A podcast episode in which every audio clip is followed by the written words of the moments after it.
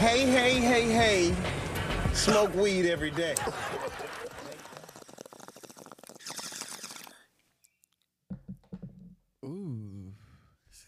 Yo, buenos días, buenas tardes, buenas noches, cuando sea que nos estés escuchando. Mi nombre es Alexis Ramos Y mi nombre es Arnaldo Rodríguez. y este es otro episodio de nuestro podcast Cinema Blab. Yeah, 420 edition. 420 motherfuckers. Eh, en este episodio nos fuimos en el viaje de, pues, va a salir una semana antes de 420, so tiramos un par de pics para que se puedan disfrutar actually el día de 420. Para calentar motores. Exacto, anticipando la ocasión, que es uno de nuestros holidays favoritos. Eso es así. Y pues nada, tenemos un par de películas y un par de series ahí que están bien buenas. Y que lo bueno es que nos fuimos en el viaje no tanto de, ah, weed, weed. Es como Exacto, que es más como para que se disfruten los viajes, dependiendo de lo que se estén dedicando. somos buenos curadores. Tratamos, por lo menos. Así que nada, sabes que nos pueden escuchar por Spotify, por Apple Podcast, por Anchor. Nos pueden seguir en las redes. Estamos en Facebook y en Instagram como CinemaBlob. Nos pueden escribir por cinemablob.gmail.com. Como siempre, recomendaciones, reviews, feedback, cualquier cosa, nos avisan. Vamos, así que vamos a meterle bien bellaco. Para que los bowls. Happy 420. Fuck yeah.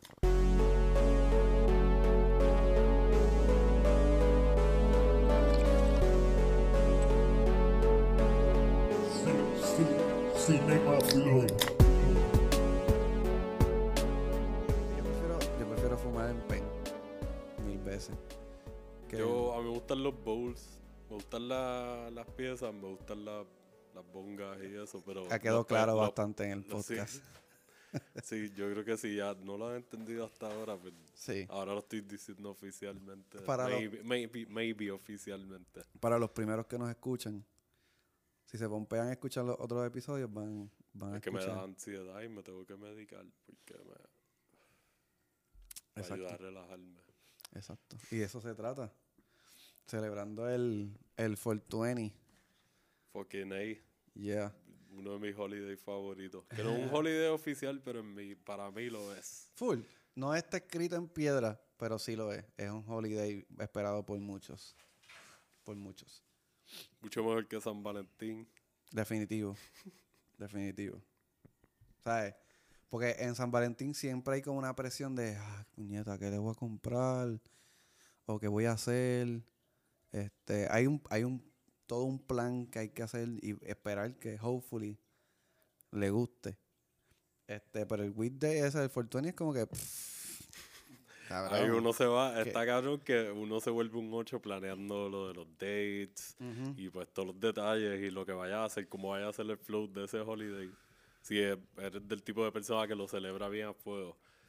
Porque hay gente que lo ve más como que ah, es un día normal que maybe las parejas pueden tener o las amistades normalmente, pero pues este está comercializado. Claro. Which is kinda true, pero a misma vez pues los holidays están gufiados a veces. Claro. Sí, porque. No, o, o, O sea, dime tú si a ti te dan, tú estás trabajando en medio de un turno, Y te dan hombre o mujer y te llegan unos chocolates. A mí me puede llegar un arreglo de flores y yo me voy a motivar. Exacto. Todo obligado, full. Es como que diablo, nunca, yo creo que nunca me habían regalado flores. Y es como que, yeah, es verdad. nice. A mí no me han regalado flores. Chocolate. Yo prefiero chocolate que las flores. Bueno, chocolates pues uno se los disfruta más. Depende de, de qué te. Depende, Yo me disfrutaría los chocolates. depende del tipo de diabetes que tenga. Nosotros aquí, wink, wink, tirando pullitas ahí. Mira. Nos pueden, nos pueden traer chocolate si quieren. Si me traen unas beers también, algo exótico que me, me pueda gustar. Como que es un detallito bien. Yeah. No tiene que ser postales y Es se aprecia. Esa es una quiera. buena. Podemos dar después eventualmente. Una botellita de vino o algo así. Sí. Yo no soy tanto de vino, pero me lo zumbo también. Los otros días estaba jugando con mami. Hace tiempo no jugaba juegos de mesa y, y me bajó una botellita con ella. A fuego. Después estaba deshidratado. Yo, "Ah, es bien seco. El, bueno, el, el vino que nosotros tomamos. Pero que fu- eh, fumar hierba con mami. No, eso no va a pasar. Eso estaría para el a fuego. Tirarme un session con mi Ay, mami, vente, vamos. Y ver una película. Obligado. Super chill. Vamos a ver, vamos a ver qué- cuál fue un mindfuck tuyo cuando. ¿Qué tú hubieses visto si estabas high cuando tú eras de mi edad? Tumay, pero Tumay le gustan películas bien cabronas. Sí, bien, que ¿verdad? Yo siempre le he dicho que yo. ella, que ella ha sido una influencia muy buena. Y, inclusive en algunos, muchos de los posts, ella, ella nos va a quedar, los comparte. De verdad. Y a veces me comentan, la- los que yo comparto acá directo, como que ella me comenta, como ah, esta no la he visto. Y yo pues le doy el feedback ahí, métele, mami. Nice. Yo creo que te va a gustar. Mi mamá me pone, estoy orgulloso de ti. y ya. Eso es bien lindo. Eso es súper chulo. Es como, como que no voy a ver ninguna de las películas que están aquí, o la, maya- la inmensa mayoría, pero... Pero I'm proud of you. Yeah. Gracias, mami. Este, a mí siempre me ha vacilado que pues está la categoría de los tuner movies. Y pues usualmente como que uno piensa en comedias y es como que eso es lo que va más directo a la mente de uno. comedias así bien silly. Claro. "Uh, todo el mundo está arrebatado de esta película, wow". Sí, es como que eso es lo, lo, lo primero Y que... eso es lo primero que uno ve de Stoner Friendly Movies. Pero me gusta que escogimos este tema y no nos pusimos, ah, van a ser Stoner Comedies, van a ser Stoner Friendly Movies Exacto. que podemos ver estando en la compañía de Mary Jane.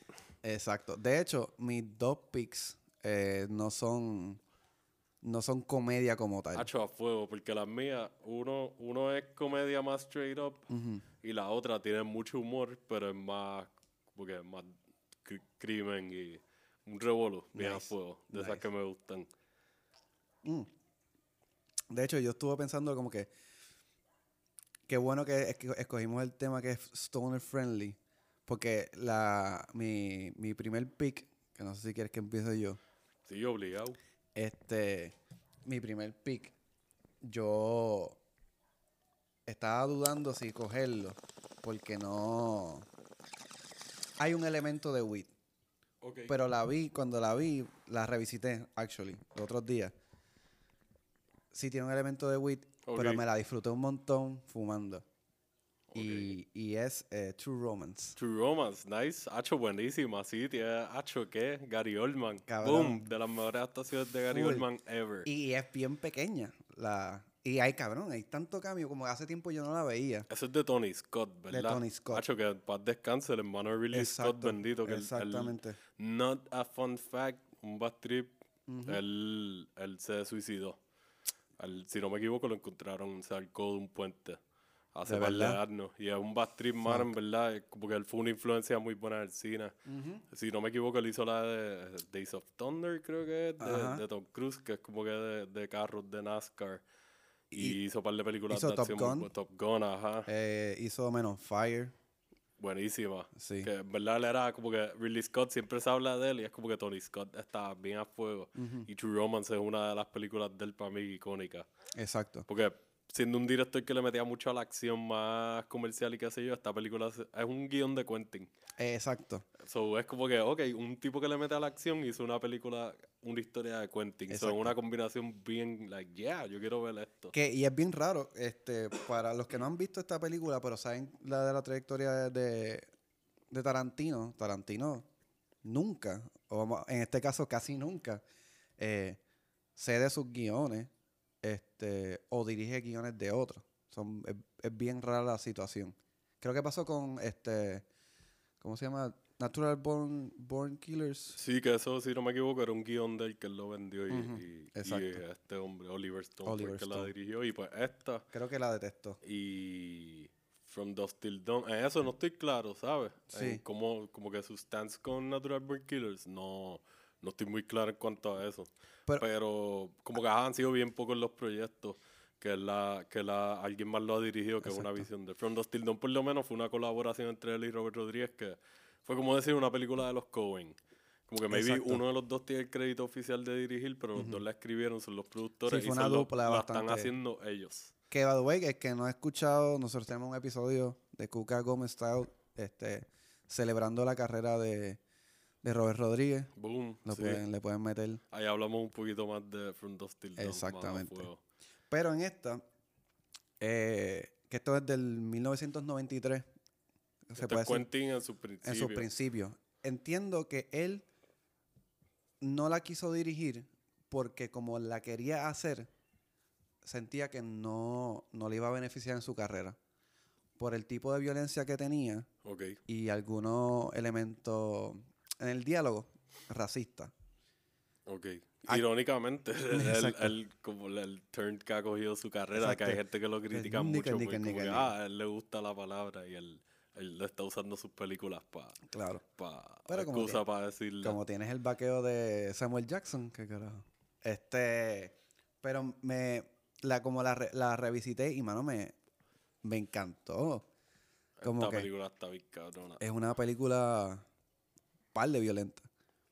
Pero tiene, tiene elementos de muchas cosas. Y yo pienso que estas de las películas de, de Tony Scott, que el aspecto visual, artístico, es, es bastante palpable. La Sí, iluminación. Sí, eso se no se ve siente- mucho en esto no se siente como las otras películas. Like, en Man on Fire puedo decir que él se fue en otros viajes también, como más experimentales y qué sé yo, y se puede ver hasta la influencia de lo que él hizo en esta película. Exacto. like 10 años antes o algo así.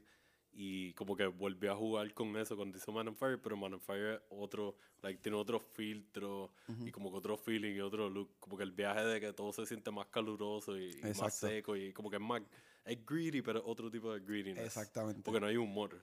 Man on Fire es seria, straight up. Sí. Drama y thriller. y Porque qué el tema yo. es serio. Acá hay más humor negro esparcido, con todo y que la película es bastante, like, al Sí. carete. Que hay una escena que quiero darle un shout Pero primero, me gustaría, para los que no lo han visto, va a darle una pequeña Sí, sinopsis. sí. Eh, esto, estamos en Detroit y, y estamos siguiendo la vida de un, como un solitario geek este, que trabaja en una tienda así de, de cómics y qué sé yo, y de discos y bla, bla, bla. Eh, y que sabe mucho de la cultura pop. eh, Que es Christian Slater, ¿verdad? es Christian Slater. Exacto. Y se casa con, un co- con una call girl que es... eh, Arquette. Patricia- ah, Patricia, Patricia Arquette. Que ellos todos, nosotros hablamos de David Arquette en el episodio de, de las ñapas del 2020 también, exactamente. Que ellos son una familia, como que varios de ellos. And Alexis Arquette, él salió en Pulp Fiction. Él es el que sale tiroteando. Eh, ella, porque él es- ella es transgénero, pero en ese momento pues todavía era Alexis Arquette, era male. Exacto. Y sale, él es el que sale tiroteando, que falla. El Divine Intervention sin de Pulp Fiction, ese es otro de los hermanos de, Ah, ¿de esta, verdad? de esta familia. Coño, nice. Que es como que ellos han estado involucrados con Quentin también en varios niveles ya. Sí. Actually, estaría bufiado ver a David Arquette salir como que en algo de Quentin, Me maybe. Eso encantaría. sería como que Eso algo estaría bien... súper nítido. Eh, pues que yo no sé cuántas películas le quedan a, Ta- a Tarantino, pero estaría cool, estaría súper nítido. Pues este tipo se casa con una call girl y básicamente este para liberarla de su pimp eh, le hace algo y se roba su, su cocaína y con el plan hermoso de vivir una vida romántica con dinero y bla bla bla. Sí, un fairy tale. Pero ¿qué pasa? Él no sabía quién, con quién se estaba metiendo. Había alguien en el high power, que es el, este, el gran Christopher Walkens. Que genial, le metió ese papel. Bien pequeño, pero...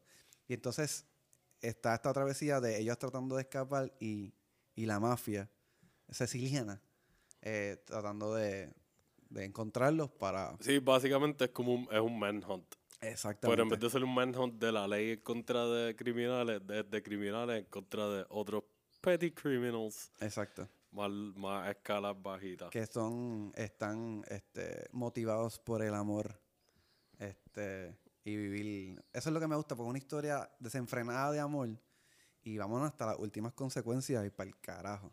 Yeah, está cabrón los, como que tú puedes ver los paralelos entre Natural Born Killers y esta, bien brutal por el viaje de Bonnie and Clyde. Los dos como que dependen mucho de exacto. eso. Y el viaje de este amor en situaciones bien no peculiares, que eso es algo que Quentin trabajó mucho en los principios de su carrera, de trabajar situaciones no peculiares dentro del crimen exacto y situaciones más cotidianas. Como que, ah, mira, estás viendo criminales, pero los criminales tienen vida, por decirlo así, aparte de lo que están haciendo, y es como que te da un glimpse de eso. Y aquí se va en el viaje romántico. exacto Igual que en Natural Born Killers. Natural Born Killers es un poquito más como que surreal y Claro. un viaje más trippy. sí en, Natural Born Killers hay un elemento que, que es más fuerte es como que el, mano como estar insane bastante como que más que la pasión. Criminally insane. Ajá, Exacto. las motivaciones son diferentes, Ac- pero Aquí la motivación es, es pura pasión y amor. Eso como Exacto. que ese es el conductor de la historia.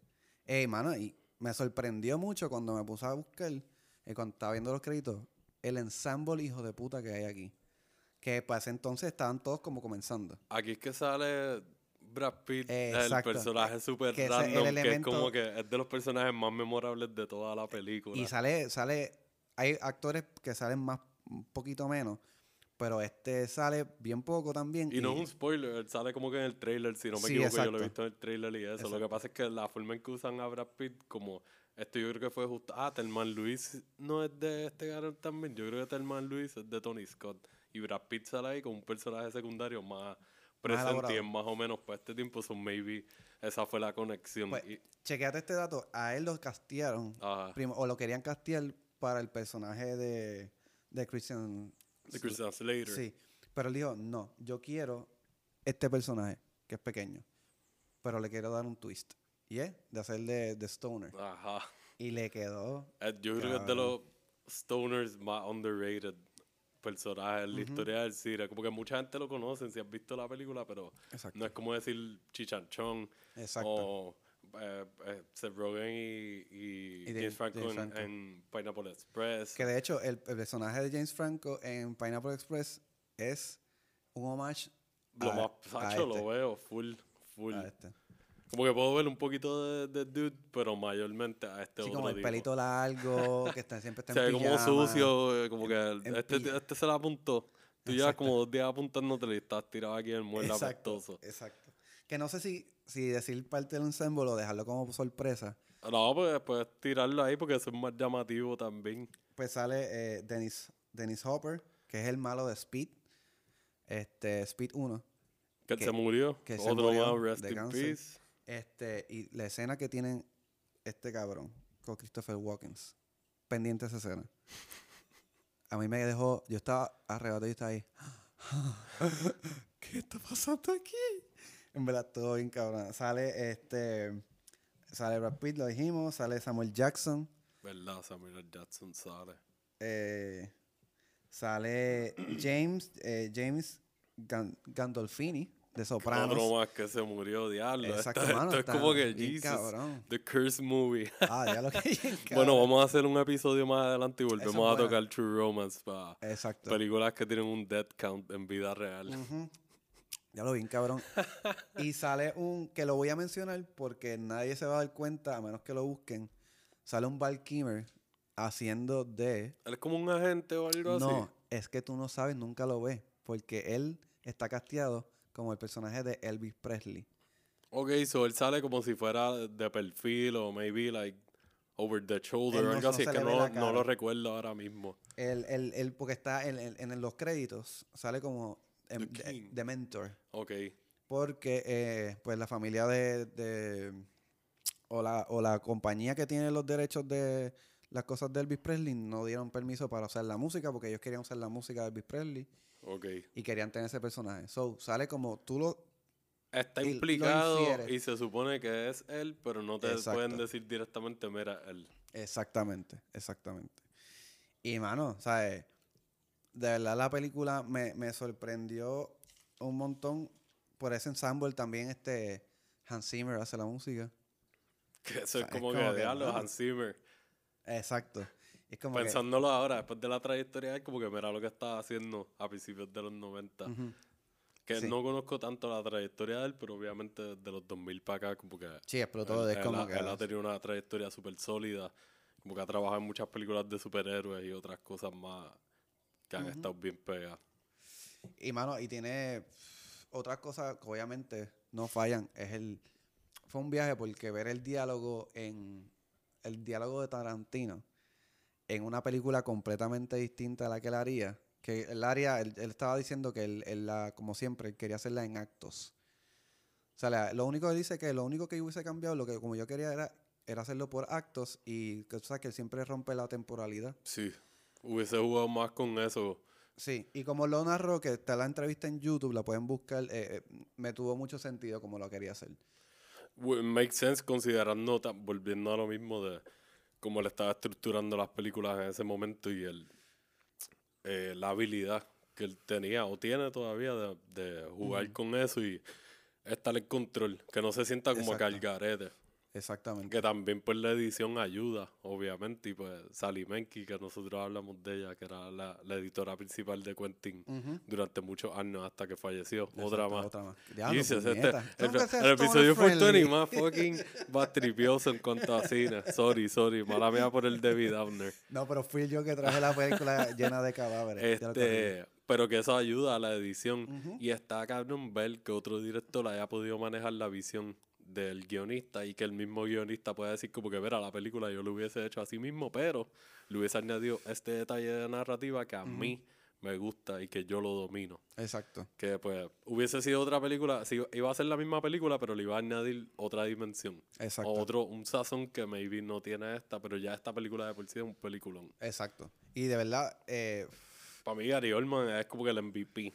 Gary Oldman, el personaje de él, que yo lo he visto en, en, en post y qué sé yo, y dice, Ajá. yo, yo no me acordaba que era él. Y dice, "Claro, este personaje está cabrón, pero dura bien poco. Este, pero fue súper emblemático. Básicamente él es como el, el- el conductor de la historia, él fue como el, la mecha. Y en verdad todo aquí hace un papel Tiene una cabrón. presencia brutal y el ensemble completo. Es como que es una película de Quentin. Lo único que no la dirigió Quentin. Pero lo manejaron bien en el sentido de que hay muchos personajes diferentes que Exacto. ya nosotros lo hemos hablado antes de que no tienen ni que estar media hora en la película. Aunque dure dos horas o whatever, porque esta película no es tan larga, ¿verdad? Creo que dura como dos horas. si Casi dos horas, exacto. Y, y pues tiene Dos personajes horas, que te pueden horas. salir desde cinco minutos hasta maybe 10 o 15, hasta media hora, hasta toda la película. Exacto. Y hay otros que son hasta más emblemáticos que los mismos protagonistas. Exactamente. Y de verdad, se la recomiendo porque es un treat de, de acción. Este, visualmente se ven súper nítidas. No se siente como una película de los, no- de los 90. Exacto. Que, que eso es bien raro porque es de principios de los 90 y para ese tiempo salieron películas como Point Break, que es icónica. Y tú la ves y tú dices, "Diablo, esta película se siente bien noventosa porque parece una película de los 80 Exacto. hecha en los 90. Y eso es bien raro. Y esta por lo menos se siente más como que tú la puedes ver y si la ves en HD, maybe en Blu-ray o algo, y tú dices. "Diablo, esto es una película de principios de los 2000 que yo nunca había visto. Exacto. Enveje- envejeció muy bien. Envejeció muy bien. Sí. Y lo, el, o sea, el elemento de Brad Pitt, este, el viaje de, de- el contraste de diálogo de Tarantino con una película completamente como te ayuda si tú estás bien arriba tú como que es como que ah, Sí, si tienes la, la capacidad personal de, y la tolerancia para tú estar bien chilling y sentarte a ver una historia en la cual maybe no es la historia más complicada del mundo, pero vas a tener que prestarle atención, pues Sí. eh, es bien y divertido. vas a ver escenas bien fuertes y sabes bien como bien cargadas de acción y, y de y de exacto de acción y, y muchas cosas como que muchas historias ahí Es que hay mucha, hay, tiene acción, acción y tiene acción en cuanto a, a cosas normales. La forma en que te lo manejan se siente bastante movida en muchos cantos. Que tú dices como que, diablo, esto es una película de acción, pero a mi madre no se siente que es una película de acción. Exactamente. Así Eh. que yo, por lo menos, yo la vi. Este. Yo tengo la colección de Tarantino de los 20 Ok. años. Y me acordé que la tengo y yo dije, la, la voy a. O sea, le saqué el polvo al PlayStation 3 y la puse. Y en verdad, eh, me imagino que tiene que estar para alquilar. Así que si no la tiene, si no la pueden conseguir de una manera, la pueden alquilar. Ok, Así a que- fuego.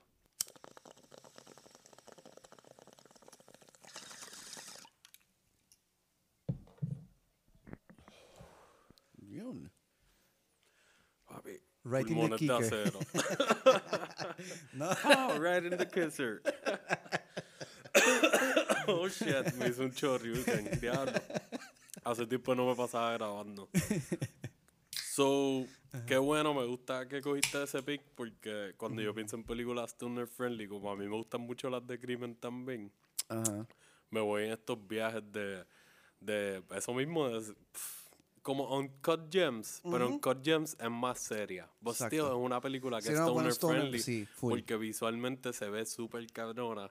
La forma en que la grabaron, la edición, lo que nos dijo Fernando la otra vez de los anamorphics Ajá. eso brega porque cuando tú estás ahí, pues, como que, pues, qué sé yo, aprecian más eso, ese estilo que le dan y estas decisiones estéticas que también ayudan con el feeling de la película como tal, a la Exacto, desesperación y qué sé yo. Y es bien irónico que películas que te desesperen sean cool para verlas cuando está ahí, ahí por lo menos para Claro, porque es que es un desespero cool, porque Sí, porque no soy yo el que lo estoy pasando. Yo quiero ver el, el final. Diablo, yo no sé qué carajo tú vas a hacer, Y te pones a, a maquinar acá de que, ah, yo creo que va a pasar esto, yo creo que va a pasar esto, yo quisiera que pasara esto.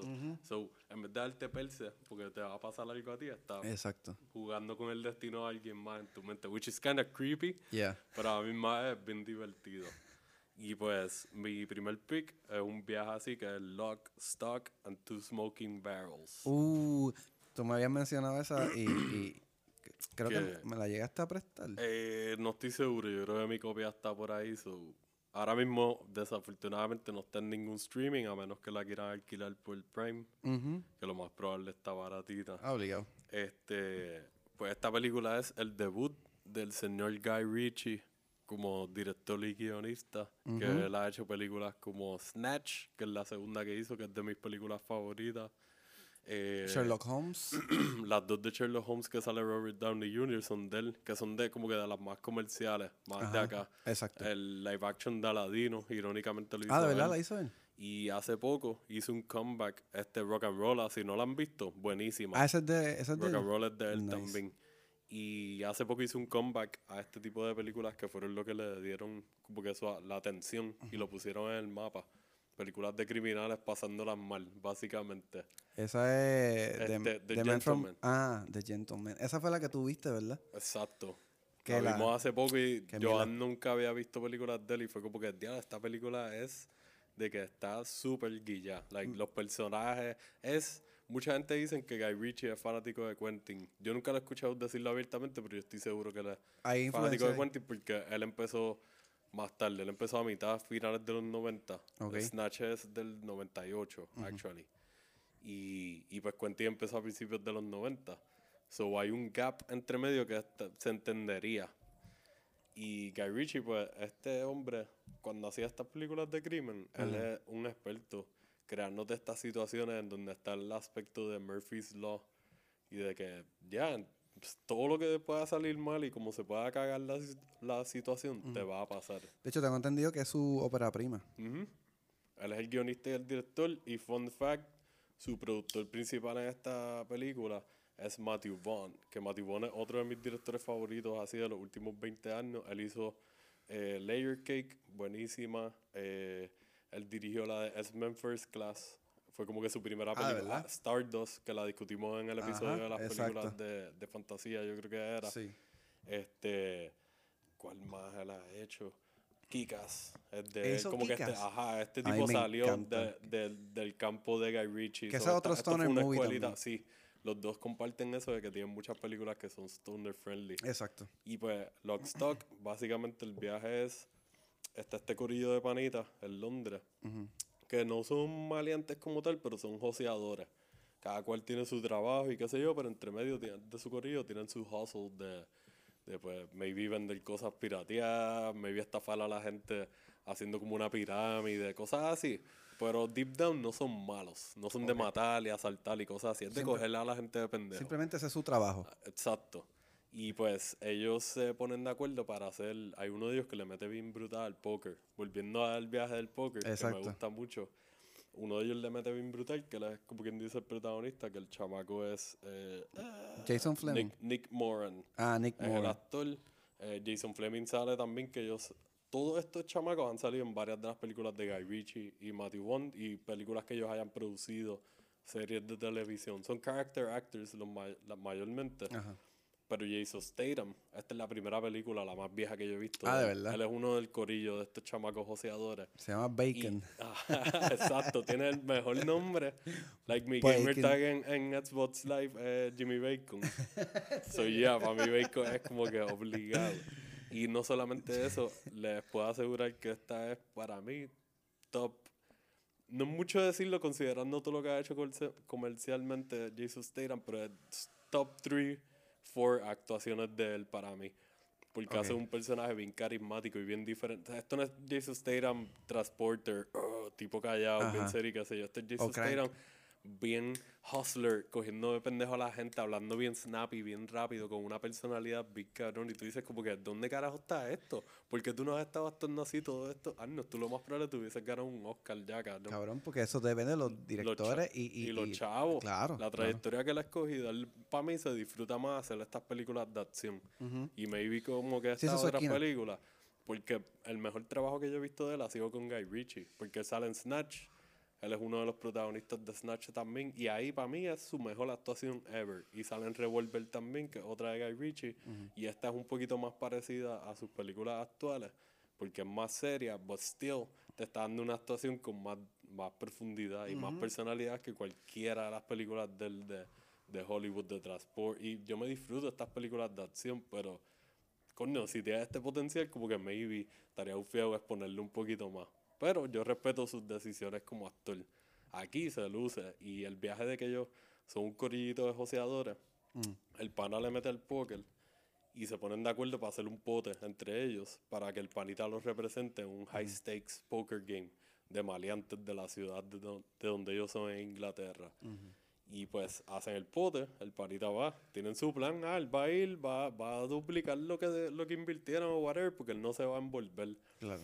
Y pues el efecto de Murphy's Law kicks in y se forma el revolú que te puedes esperar, que ellos van a terminar endeudados con un bichote Big Cannon. Y pues se forma este hustle de que, diablo, tenemos que conseguir como medio millón de dólares para pagarle a este cabrón en nada. Y se, va- se ven envueltos en un, como en un scam de un robo a una operación de marihuana. Y ya, diablo. Y aquí se empiezan a mezclar un chorro de elementos de- del bajo mundo de diferentes partes de Inglaterra y maybe hasta Escocia, Irlanda, como que un chorro de maleante under. Un Battle Y, Royale de- tacho, sí, cabrón. Y es de como que, like, si has visto alguna de las otras películas que mencioné de Guy Ritchie, esto es algo que él le gusta hacer. En The Gentleman, que es la más reciente, esta película está, es Guy Ritchie, old school, pero con los chavos de ahora, con Nice. actores bien exagerados. Sale Matthew McConaughey. Exacto. Sale Colin Farrell que se la roba. A Colin Farrell tú le puedes hacer una película el personaje de él en esa. De verdad. Solo. O una serie de televisión. Cacho, qué pendejo soy, de verdad, no, no la vi cuando la alquilaste. Yo la vería de nuevo. Si tú te tiras como que me, me dices algo. Yo la como, puedo "Bueno, voy a alquilar esta alquilar", vez. Yo la vería de nuevo. Yo estoy seguro que Joan la ve de nuevo. Porque Nice. es como que extraño. Yo, por lo menos, que soy fanático de él desde chamaquito. Este fue de mis Stoner Movies en la universidad.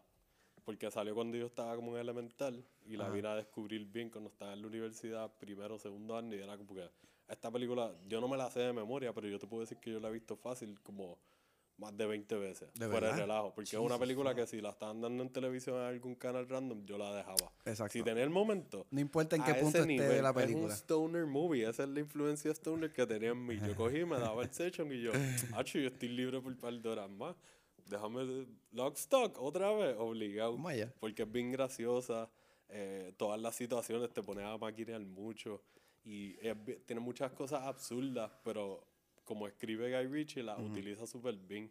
Y la influencia de Quentin se nota en el sentido de hacerla una telaraña de revolución con muchos personajes. Y más adelante, mientras más chavo él va consiguiendo, va haciendo más ensemble de gente de más renombre. Ajá. Y tú lo ves, ahí se mete el production value. Plus, las películas se ven mucho mejor. Esta se llama Grainy. Se nota que es una producción independiente. Creo que vi, el budget fue como 1. punto algo millones.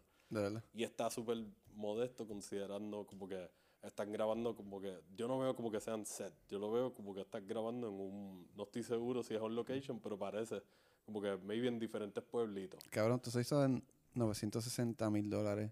Mira para allá. Eh, pero son. GB son dólares ingleses. Yo creo que esos eran pounds o algo así. Sí. Pues uno, maybe 1.5 millones, vamos a ponerle. exacto. Es un budget súper modesto para hacer a finales de los 90. Exacto. Y, y esta película lo puso en el mapa. Y mira hasta dónde está ahora, que está haciendo películas para Disney y películas de cientos de millones de dólares. Está facturando el nene. Y él estuvo casado con Madonna. Mm. Y lo- la película que se considera, por lo menos para mí, la peor de él, se me olvidó el nombre. Es un viaje como una comedia romántica. Él, si no me equivoco, la, ella es la protagonista. Y no recuerdo si él sale también en la película. Pero yo nunca la he visto. Yo he visto cantitos y fue como que, ah, yo no quiero ver esto en verdad. Maybe algún día le dé el break. Pero Lockstock es. Si te gusta Pulp Fiction, si te gusta Reservoir Dogs, si has visto Snatch y nunca has visto esta, si te gustan las películas como que con esos elementos de cosas serias y comedia bien oscura, Ujú. está on point. Que va, se parece un poquito en el flow de, de, de ese sentido de, de, de True Romance. Sí, En- en cuestión full. de que por, es- eso, por eso también me tripió que ese fue tu primer pick. Es Ya como lo que, diablo, puñeta. esto, eh, cheers to that. Es un back to back. Lo único que aquí nadie se ha muerto. ah, y tengo que darle mención honorífica a que al bichote de la película, yo no voy a darle el spoiler para que la fucking vean, Ok. pero el, el nombre del bichote es Hatchet Harry. Hatchet Harry. Ajá, y la historia de por qué le dicen Hatchet Harry es de las historias más absurdas, pero a mí me es más like, what the fuck, the backstory para algún personaje, solamente para el nombre, cabrón. Y también te están dando como que el backstory de cómo puede ser este villano, supuestamente. Pero cuando lo veas, vas a decir como que, sí, esta película la hicieron para gente que estaba en vía arrebata. En verdad, un detalle que a mí siempre me ha tripeado tanto y siempre que lo veo me río. La risa stoner clásica de... y me, me da una pavera a mí nada más. Y la está viendo alguien más conmigo y me mira como que, "Ca- ¿cuántos años tú tienes? ¿Qué tipo de, qué tipo de, qué tipo de weed tú recomiendas para ver esta película? Eh, híbrido, indica, sativa. Yo recomiendo Sativa porque como es snappy y tiene, es humor british, que tú sabes que el humor british es seco en muchos aspectos, se Sí. siente seco, pero a la misma vez Guy Ritchie es más snappy. So, tiene esa sequedad, si lo puedo decir así, Ajá. pero un poquito más acelerada. So, tú tienes que estar pendiente al diálogo. Y muchos de los chistes, yo no estoy diciendo como que, ah, soy el más pretencioso y el más que entiende la jerga de allá, whatever, pero hay que he visto bastante películas de allá para entender algunas cosas y otras, pues mientras más he visto la película, más entiendo cuál es el contexto de Exacto. lo que están diciendo y la- me las disfruto más. So, yo recomiendo Sativa, full. Duro. Yo también recomiendo sativa para la de True Romance. Yo creo que va a la par. Sí, lo que tenga un body hype bueno para que te sientas bien físicamente, pero mentalmente no estés derretido. Exacto. Maybe un edible no sea tan recomendable. Sí, yo lo yo obligado, pero no uno pesado. Es que Corillo, yo soy Es desastre que tú eres más lightweight, tú, Sí. tú estás como que empezando. O sea, yo ando con un pen. Yo siempre, yo, yo llevo empezando con el weed desde, del, desde que tengo 10 19 años. Nunca voy ahí de que. Ah, pues es que no puedo. ah, tú no- dices no- que siempre se ha sentido desde ahí como que has estado en el intro. Sí, es como que es algo que mi cuerpo no me Sí, permite. pero has estado revelado. re- sí, revelado últimamente. Sí, pero siempre con, con el. Vamos a darle suave, cabrón. No, no, ¿Verdad? Estás consciente de que, ok, yo, Sí, I push it. yo no, yo me tiro a push it cuando estoy aquí. si estoy aquí, yo, pues vamos a ver. Push it to the limit. En verdad, tú me la has recomendado un par de veces y yo bien pendejo no la he visto, pero la voy a ver. Creo que yo la tengo. No sé si me prestaste Maybe yo, te, Snatch. yo, maybe yo te la presté o maybe te presté las dos. Como que te dije para ti, es que verdad. Sí. Porque es un buen back to back también. Sí. Y Snatch es actually un súper excelente. Low key, otra recomendación. Es un buen stoner movie también. Que si ven la de Lockstock, Snatch es como que eso, con más chavo. So se siente como una película más pro. Ya. Y es la segunda película que hice y tú la ves y tú dices, diablo, el production value subió de que por las nubes. Y la historia está igual del garete, pero tienen mejores actores, so todo fluye mucho mejor. Cool. Y Ah, Brad Pitt da una de mis actuaciones favoritas eh, de su carrera, que yo, en verdad, no, no es como que soy super follower de él, pero ha tenido unas actuaciones que sí, que, Sí, que se aguillan. es muy y esta para mí es de las más que me han gustado. Contigo mucha gente dice que el, el- se supone que es un gitano. Ah, de y dicen que el, que el acento como que no es legit y qué sé yo, pero para mí eso es parte de, de lo absurdo que es la historia que te están enseñando. De Claro. que, mira, es un gitano cartoonish, al nivel de que el acento ni siquiera es legit. Es como el, esti- el estilo como de lo que hizo en, en ah, Inglourious Bastard. Que. O sea, en el sentido de que. Sí, que eso es una es actuación un que tú dices, diablo, este es gringo". Brad Pitt, like, what? Esto es súper diferente a todo lo que... Exacto, exacto. Pues en verdad la voy a ver, la voy a ver. Este, espero que la tenga en, alquilada por ti en mi casa. Y le voy a meter cabrón. De verdad que sí. Pues yo, este, quise traer una serie. Que una serie bien extraña. Eh, creo que se puede decir que es pionera en, en este formato. Eh, y es eh, The Midnight Gospel. Ok, que no que sé tú si- me lo has recomendado desde que salió y Sí. todavía no. Y, y me, No lo he parece, me parece bien curioso porque ah, este, este está creado por Duncan Trussell. Él es que es uno de los de Rick and Morty. Eh, no, no. Él, él, O, él el es- de Rick and- o uno de los de Rick and Morty hace las animaciones. no, el que, hace, el que hace las animaciones de este proyecto eh, es. ¿Cómo se llama él? Este. Ah, carajo. Él es el que hace lo, lo- las animaciones o tiene que ver mucho con el proyecto de Adventure Time. Ah, ok, ok. No Sí. sé por qué pensaba. Está bien, entiendo un poquito la, la, la relación, sí, porque Adventure Time es super trippy también. Exacto. Este, y en verdad, lo curioso de este proyecto no es algo súper cómico ni nada por ahí, pero es bien interesante. Y lo quise traer porque el- el- tiene un elemento de podcast. Y básicamente la historia es Clancy, un, un spacecaster, en vez de pod- podcaster, es un Ajá. spacecaster. Eh, tiene una, una máquina de simulación este, que está de multiverso que está rota. Que yo no sé cómo la consiguió, este, pero la tiene, la tiene en la, en la comodidad de su hogar. Y él se dedica a, a meterse en diferentes multiversos y, y visitar mundos que están a punto de destruirse. Ah, fuck. Y entrevista a seres. Ok. Y las conversaciones son bien interesantes, son cosas bien existenciales Ok. de diferentes aspectos, psicológicos, mayormente son psicológicos. Y, y cómo trabajar algunas cosas, este, eh, So, esto puede ser considerado como una experiencia que es de entretenimiento, pero también puede ser terapéutico. Sí, definitivo, definitivo. Like, actually terapéutico, no como que, ah, te están hablando de esto nada más. Actually puede tener esa, esa relación Sí, contigo, son esa estas reacción. conversaciones que uno tiene con panas, este, arrebatado. Pero actually los panas de estos de este cabrón tienen historias bien interesantes. Hay un tipo, hay un chamaco que, que lo metieron preso por algo eh, y lo torturaron por muchos años y él se convirtió en, en como al budismo o algo así. Y, y, y el tipo pasó por tantas cosas bien al garo, pero se, se refugió en como que en, en esta doctrina, que no sé cuál es específicamente. Y es un tipo súper cool y, y la conversación es bien interesante y escuchar las cosas que él pasó y cómo él pudo manejarla y qué sé yo, estuvo bien interesante. Ok. Lo cool de este proyecto es que es una animación, como dije, y tú vas a escuchar como una, como si fuera un podcast, que yo no soy mucho de ver podcast en video. Ok. Porque A mí me gustan a veces, dependiendo del tipo de contenido que sea. es que, como usualmente son conversaciones, Sí. yo prefiero, yo las disfruto más en audio porque puedo hacer otras cosas o puedo, no me tengo que sentar a ver algo. Sí, sí. Puedo hacer otras cosas mientras escucho y eso, ese, ese elemento del podcast me gusta un montón.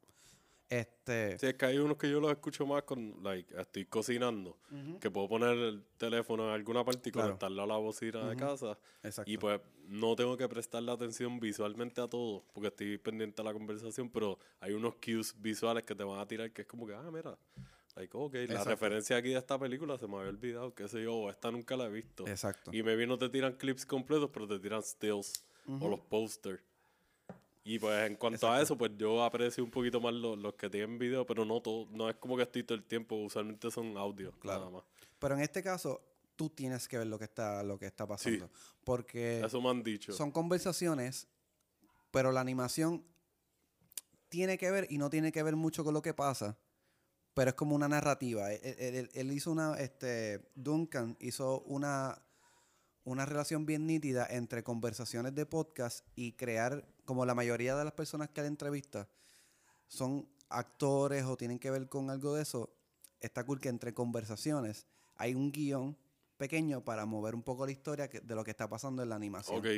Sí que la historia no tiene que ver con todo lo que están hablando, pero como quiera te la atan un poquito. Es, básicamente esto es como si tú hubieses llegado a un, a un mundo y estás caminando con una persona y estás teniendo una conversación, pero solamente es slightly afectada por lo que está pasando en el entorno. Ok. Y de momento, pues, hacen como un hincapié, como, ok, estamos pasando esto ahora mismo, bla, bla, bla, pero sigue la conversación.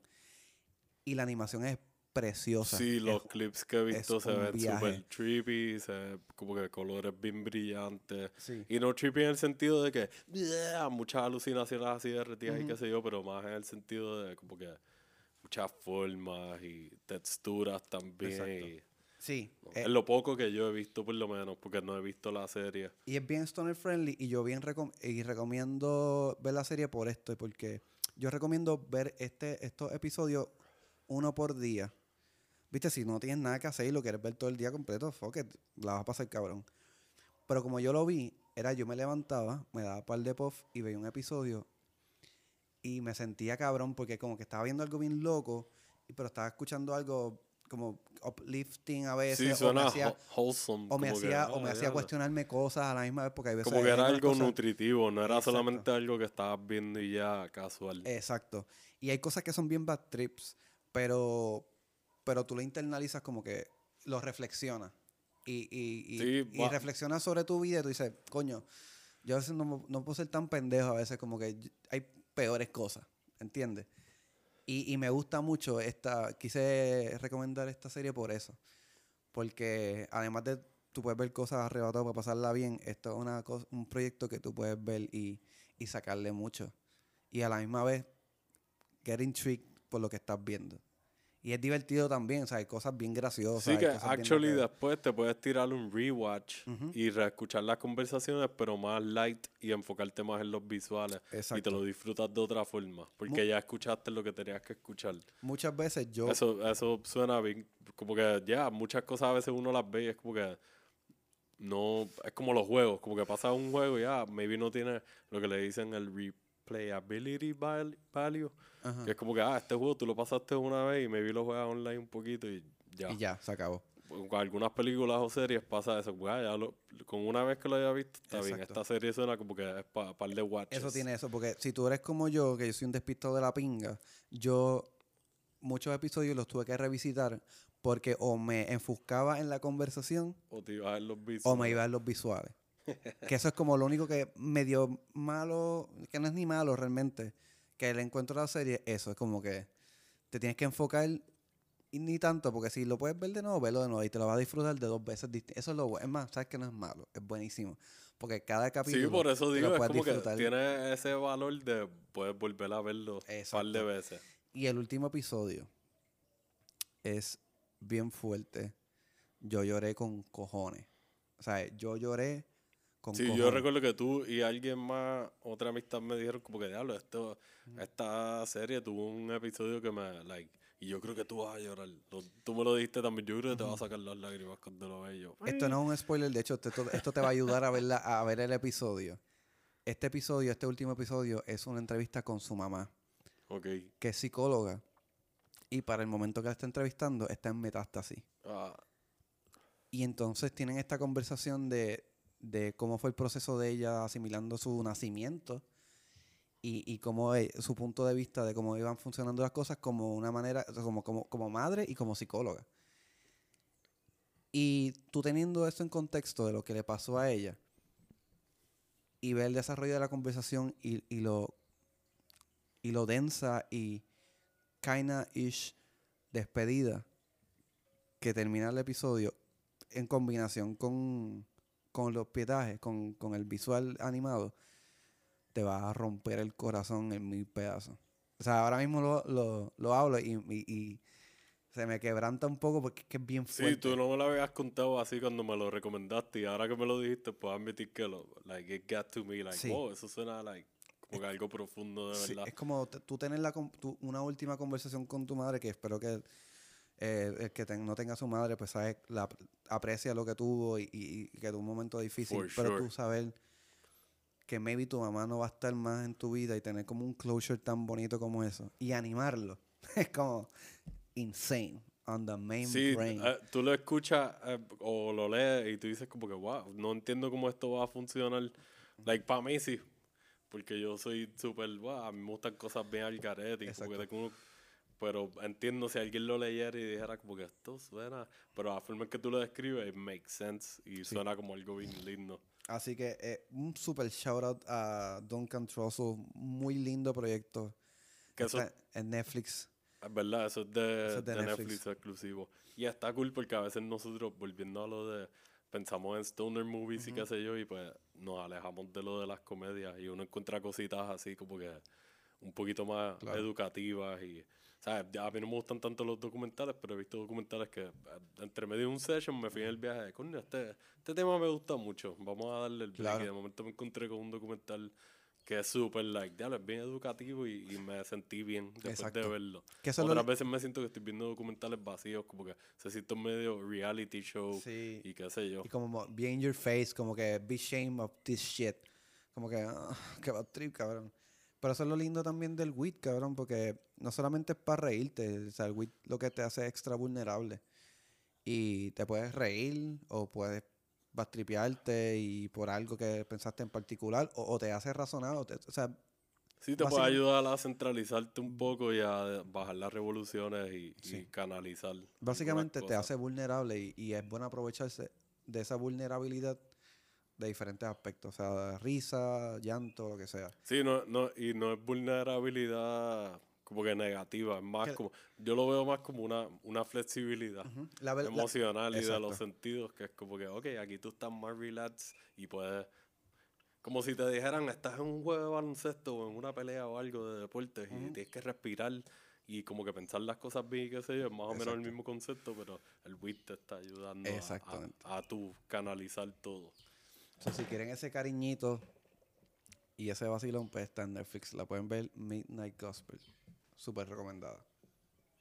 Tienes que meterle.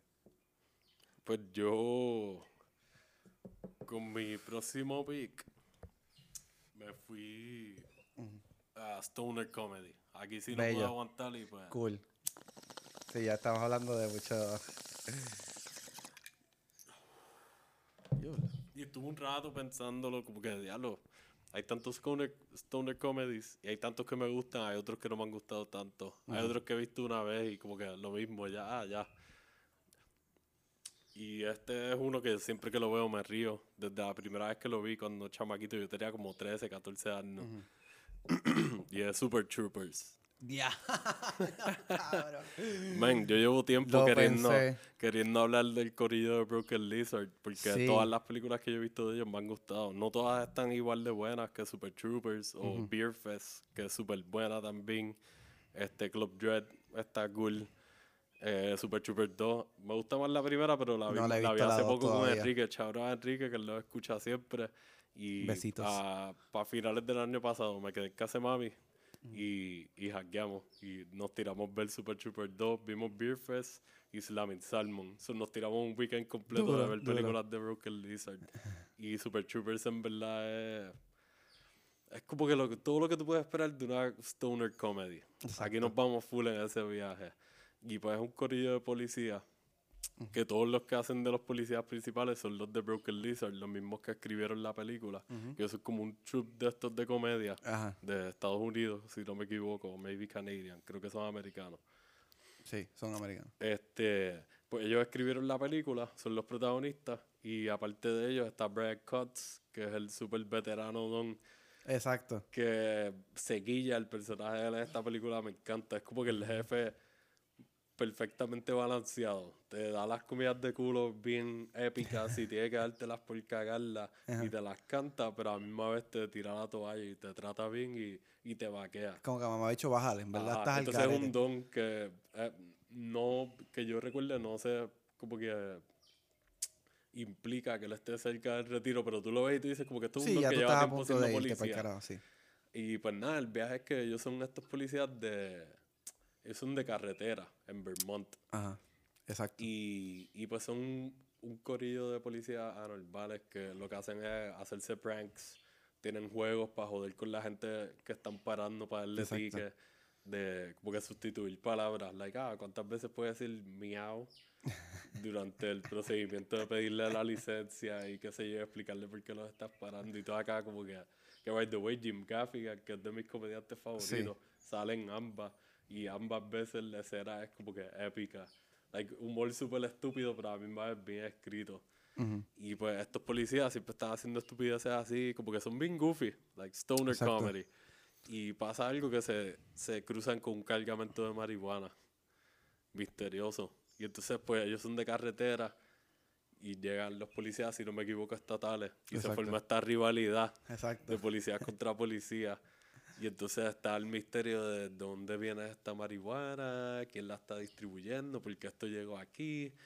Ellos hay como que una presión de que maybe van a cerrar la estación, so eso es uno de los aspectos de la historia. Esto sale del trailer, como que el trailer te define bastante bien lo que va a pasar.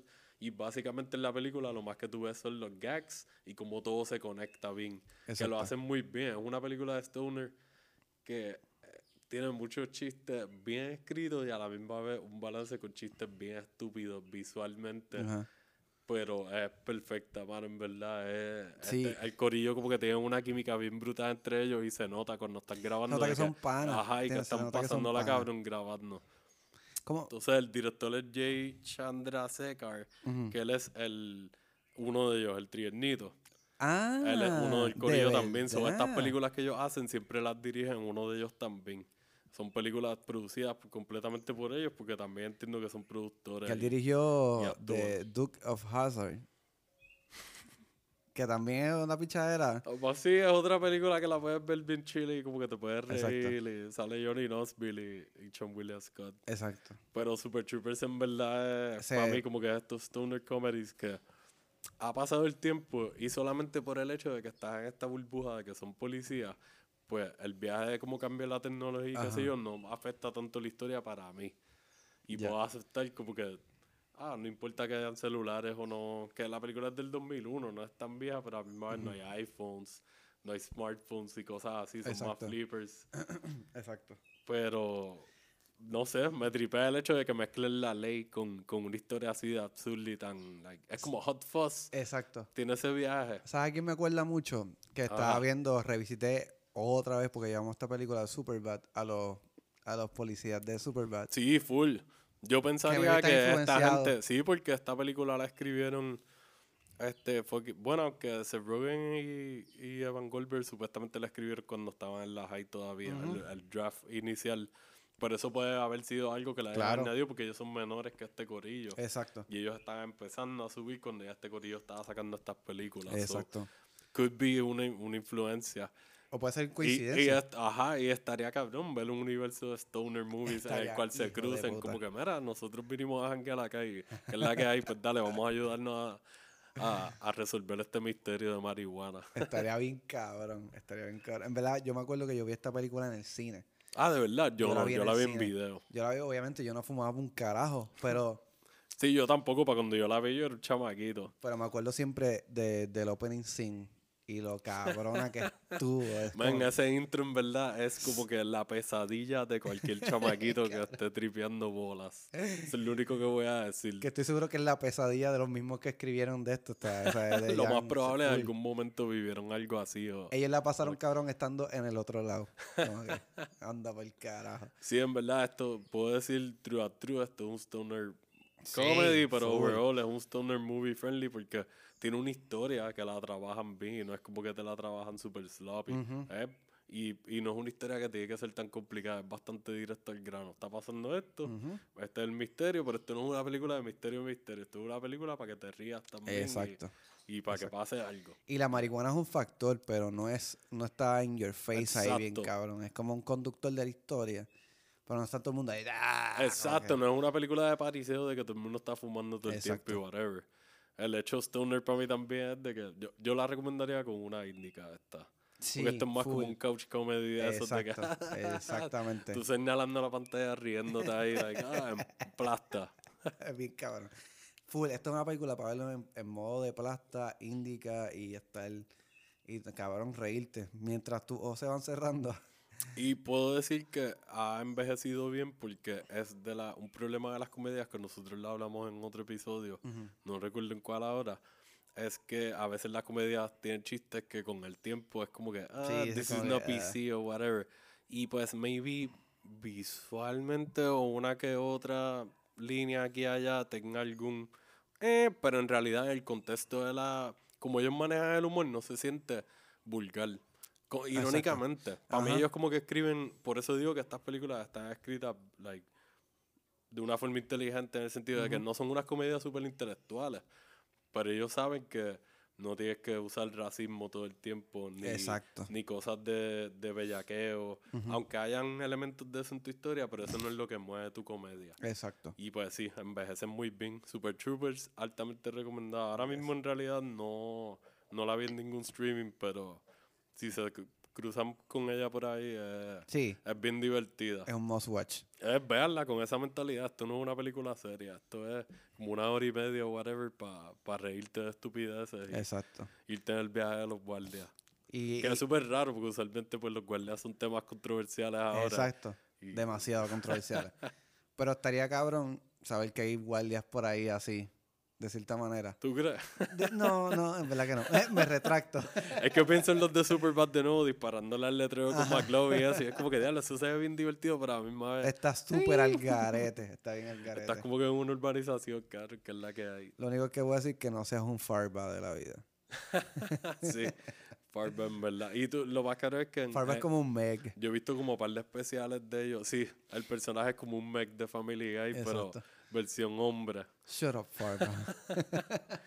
He visto, ellos hacen como que especiales de stand-up o, o especiales en vivo que pueden salir todos o, o pueden salir maybe dos de ellos. Ya. Y hay uno de los especiales que es el que hace de Farba y el que hace de Rabbit, yo creo que... Y son ellos dos nada más. Y en verdad no es lo más gracioso que vas a ver, pero te da un insight a cómo ellos son en vida real. Es como que, "Dale, Exacto. estos chavacos, en verdad, yo estaría riéndome con cojones a madre super chilling, hackeando con ellos. Exactamente. Así mismo, con un motito ahí de que sigan hablando, dale. Hacho, me dieron O sea, ganas de verla ahora. Sí, en A verdad, ver. eh, es a good stoner comedy.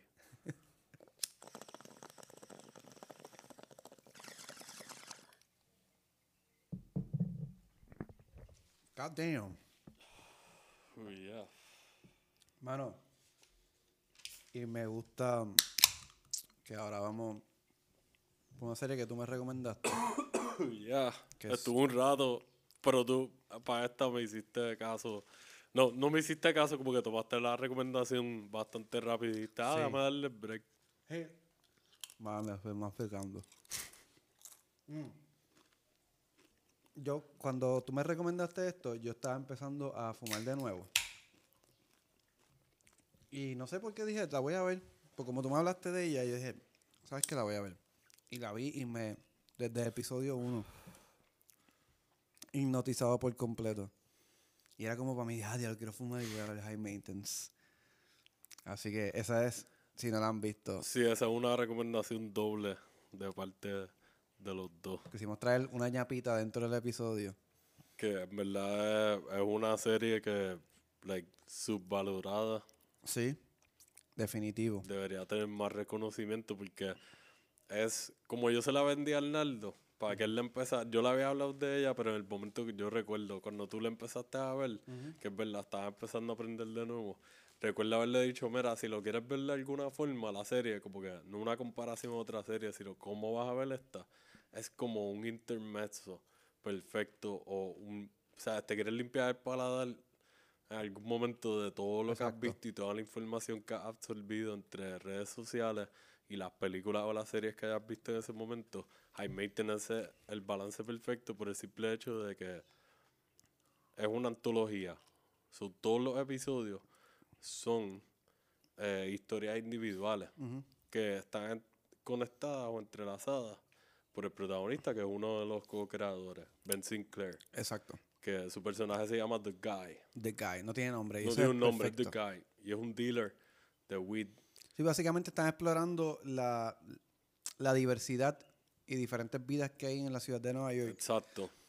eh, con sus par- particularidades y qué sé yo. Pero, Varias todos- situaciones. pero estamos y- llevados de la mano de, de este tipo que vende hierba en una bicicleta. Exacto. Y él como que muchas aventuras te llevan por perspectiva de The Guy. Que me encantan las aventuras de él, actually. Cuando hay episodios que son centralizados de de él, son súper divertidos. No, es refrescante la forma en que te la presentan. Exacto. Y, y, pero mayormente tú estás viendo historias de otra gente, que son clientes de él o están relacionados a clientes de él.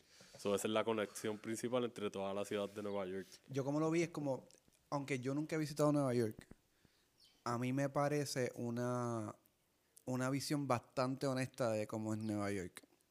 En cuestión de las personas que viven allí. Y no sé si suena como medio huele bicho viniendo de una persona que nunca había ido para Nueva York. Pero se- sentí como honestidad y sentí como una esencia real. Pues entiendo lo que me estás diciendo. Yo, más o menos, porque, ok, eso es uno de los aspectos que a mí siempre me ha gustado de la serie, que tiene una diversidad. Y no diciendo diversidad, como que irnos por la tangente de como que, ah, las cosas como están ahora y qué sé yo. Actually, pensando como una serie de antología, que no solamente son historias diferentes, pero son personajes totalmente diferentes y culturas diferentes y localizaciones diferentes dentro del Exacto. mismo lugar. So, toda esa diversidad abarca la serie. Y eso es bien, eso es lo que la hace tan refrescante. Que puedes tener situaciones desde bien absurdas, que tú las veas, que tú nunca las hayas vivido y tú cuando las veas desde afuera tú digas, pero esto no puede ser tan grave como que, like, ya, esta persona yo creo que está exagerando, pero te lo hacen no divertido siempre, porque hay veces que son situaciones dramáticas, Y cómodas. still watchable. Sí. Como que la narrativa y eso es atractiva. Exacto. Y se siente un poquito como voyeurismo. Como que el viaje de estar viendo a estas otras personas, tú ahí Sí, picking está a las vidas. exacto, y- y, y, pero no en una forma creepy. En una forma No. actually de que simplemente para que tú te absorbas una perspectiva diferente. Yo como lo veo es que entra este personaje de Guy, tú entras con él, ellos fuman, le venden hierba, fuman hierba, qué sé yo, y ellos te permiten entrar a su vida. Como después de haber fumado whatever, te permiten entrar a su vida y ver de una manera objetiva o, o sin crítica, sin él tampoco coger la crítica de cómo es su vida Exacto. y de lo que está pasando. Y eso me parece un, un concepto bien nítido de, de todas las películas que hemos hablado, así, de que pueden ser de stoner friendly, que puede ser cómica y qué sé yo. Esto es un aspecto bien bonito de, de, de explorar otras vidas y que el conductor sea la marihuana, pero no de la manera que tú siempre te esperas. Sí, no, porque no se ve como una mala influencia. Con todo y que hay diferentes situaciones y el approach de algunas personas se pueda sentir más, no hostil, pero como que una energía diferente a lo que normalmente uno asociaría con el weed. Exacto. Pero pues ahí está el factor de la diferencia de historia y background de las diferentes personas que te están conectando y cultura. Exacto. trabajan culturas extranjeras que ya tienen sus subculturas en Nueva York. Exactamente. Porque como sabemos, Nueva York es como que la meca La capital del mundo, dicen. de- No sé si ahora lo- Y- todavía lo es, pero, pero sí. Como una de las capitales del mundo más grandes. Y ahí hay un cojonal de gente de diferentes sitios y, y nosotros sabemos eso mucho porque de nuestra cultura hay unas raíces bien fuertes allí. Sí. Sí, de- sí, bien cabrón. O unos branches. Y, y lo cool de este, de este, de esta serie es que utilizan actores, por lo general, en un 95%, personas que tú no has visto en otro lado. Que entiendo yo que son mayormente casteados o sacados de la escena de comedia en Nueva York, o de que son actores así. Sí, como que no to tiene make muchos it- big names. que te ayuda porque te, te involucras más en la historia y te olvidas quién carajo es el actor, porque no importa, lo que importa es la historia que está contando. Y yo creo que el mérito de esto lo tiene la... La no, no creo, lo tiene. La co-creadora y la expareja de, De Ben de Ben, Sinclair. que es Katja Blinchfield.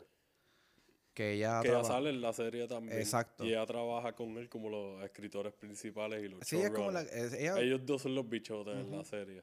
Y hacen un súper buen trabajo, considerando que ya no sean pareja y qué sé yo. Es como que, diablo, ustedes son bien profesionales. O... como ellos están diciendo, es como. Ellos no ven como el fin de su relación como un bad trip, sino como que algo bueno terminó. Pero tienen algo lindo en común, que es la serie. Eso es, ellos dicen que ese es su bebé. Y lo van a seguir man- y lo, y lo van a seguir haciendo. Y, y- y como ellos dicen, como, como muchos proyectos dicen que, que el crew se vuelve la familia y qué sé yo. Y específicamente más en series porque son un Sí, porque trabajo traba- constante. Exacto. Eh, es como tú ir a una oficina de trabajo por seis años, maybe, cuatro. Como nosotros que Exacto. trabajamos en restaurantes, es como que uno se acostumbra, es como una familia. Exacto. Y, y yo estoy seguro que, que la, la... Porque ellos estaban juntos cuando empezó la serie, que esto empezó en una serie web. Exacto, ellos estuvieron Vimeo. un ratito, par de años, ¿verdad? Haciendo la serie web. Exacto. Y luego fue que la empezaron a hacer para HBO. Exacto. Y, de- salieron, hay como cinco seasons, si no me equivoco. Sí, eh, cuatro seasons, creo. Como cuatro seasons ahí. Eh, ahora Yo mismo, no la he terminado de ver, yo estoy como, creo que terminé el season. cuatro tres. seasons. Hay cuatro Ha sido seasons. una serie que es como que me gusta tanto que actually la he dejado por ahí. pap, la sigo viendo poco a poco. Y como tiene ese factor de antología, de que, pues sí, en un mini spoiler, en algunos momentos maybe cargué un poquito de algunas historias más allá, pero still es una serie que la puedes ver con periodos de tiempo entre medio. Y yo la Claro. estoy extendiendo porque me, me gusta tanto que es como que no quiero que se acabe. Como me ha pasado con, con otras series que de momento me tiro el binge durante un par de semanas, un mes, dos meses, y de momento, ah, diablo, se acabó. Ya, ¿de qué se acabó? No va a salir Sí, más ningún que es season. un bad trip, cabrón. mismo, eso es algo que extraño de los streaming no han spoiled Ajá. con la serie. Y al principio me estaba pasando con esta. Sí. Pero es una serie súper buena. Este sale que hablamos de Emancipated Woman en el episodio de, de las películas surreales. Sale Brie Lauer, creo que es que se llama, la que hace la hermana del protagonista ya. Ajá. Ella sale como en cuatro episodios acá. En High Maintenance. ¿Esa es la de Orange is the New Black? Eh, no. No. Que ahí sale una que ella sea de rusa o de familia... No, familia, no, no me acuerdo qué tipo de familia. Yo creo que es italiana. Ok. Y ella sale en los episodios, creo que en el tercer episodio, que es la que pasea a los perros. Ok, sí. Me encantó los episodios de que ella sale bella y Sí, y sale actriz. este hombre, este Dan Stevens, de The Guest, que Ajá. habíamos hablado de esa película también. Exacto. y sí. de Apostle. Él, él sale y en verdad es como que el personaje de él es, like, según he visto, es como que, like, yo no, obviamente no lo conozco personalmente, pero por lo que he visto en entrevistas o como han hablado Ajá. directores o otros cast members, el personaje de ahí es como que más o menos un poquito opuesto a lo que él es en vida real. Se puede decir que fue como que una actuación light, pero a mi es como que le metió. Saliendo en una serie, ya estando en películas. que es Exacto. súper random, que saliste en una serie de marihuana. Es como un treat bien chévere. Y como eso, yo creo que hay dos o tres que no me acuerdo ahora mismo y qué bueno para que, para que se encuentren con esa sorpresita también. Son, ajá, son como que bien pocos cameos. Eh, Hannibal Buress salía en el web series. Yo Exacto. creo que salió en varios episodios. Sí, Y creo que exactamente. un par de comediantes más también estuvieron ahí. So, esta gente están conectados desde antes. Tú me estabas diciendo que eso es en parte que ah, make Gracias sense a ella. a ella, porque ella era casting director, era. Exacto. O, o le mete a eso bien a fuego. Sí, ella, ella fue casting director de, de muchas series, este, de Terry Rock, este, A fuego. ujú. y ha trabajado en muchas producciones como o cast director o, o, o parte del, del crew de, de escoger casting, que eso lo ha pulido un montón y, y, y, y, y por el amor que ella tiene a los actores, supo cómo hacer conexiones y, y, y pss, para esta serie vino espectacular. Networking. Exactamente. Y en verdad... Eso, eh, está cool escuchar eso, de entre medio de siempre escuchar como que abuso de, de parte de gente de producción. Y así que haya alguien que tenga unas relaciones, que esté enseñando como que, mira, si tratas bien a, a tu equipo y qué sé yo, como que puedes seguir trabajando con ellos y tienes Exacto. un network de trabajo bien cool, bien personal y bueno. Y en el aspecto de WIT me gusta que ellos todos fuman claramente. O sea, ellos fuman, de hecho, fuman de verdad en la serie.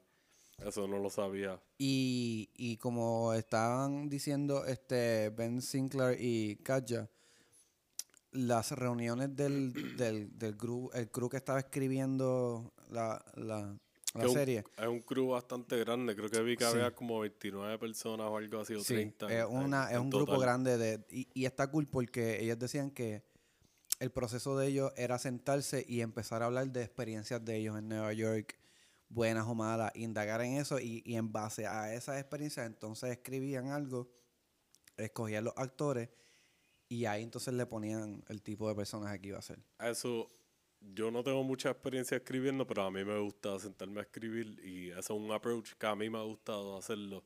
De, ok, según la historia que me haya sentado a escribir, pues ok, esto involucra cosas personales y cosas que yo he escuchado de otra gente y las estoy tratando de adaptar, pues déjame sentarme así mismo. Y una Y manera es, bien es honesta. básicamente como hacer una entrevista, pero en vez de hacer una entrevista, tú vas a escuchar la historia bien y no estás en esta mentalidad de periodismo documental, es simplemente una Exacto. conversación. Y de ahí tú estás acá tratando de visualizar todo.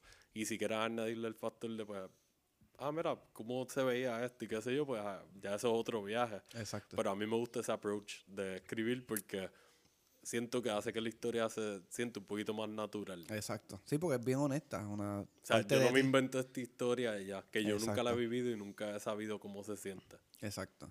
Así que les recomendamos H- este, High Maintenance. Está Full, en hasta HBO. HBO, Las completa. dos. Está, Y el la- web series, series ¿verdad? también está allí. Y van a vacilar, yo creo que es un, un buen proyecto para kickoff del el 420 Full. 2021. Si, no quieren algo true and true para stoners, es un buen pick. O una buena excusa para revisitarla. También. Yo, Yo creo que yo lo voy a hacer.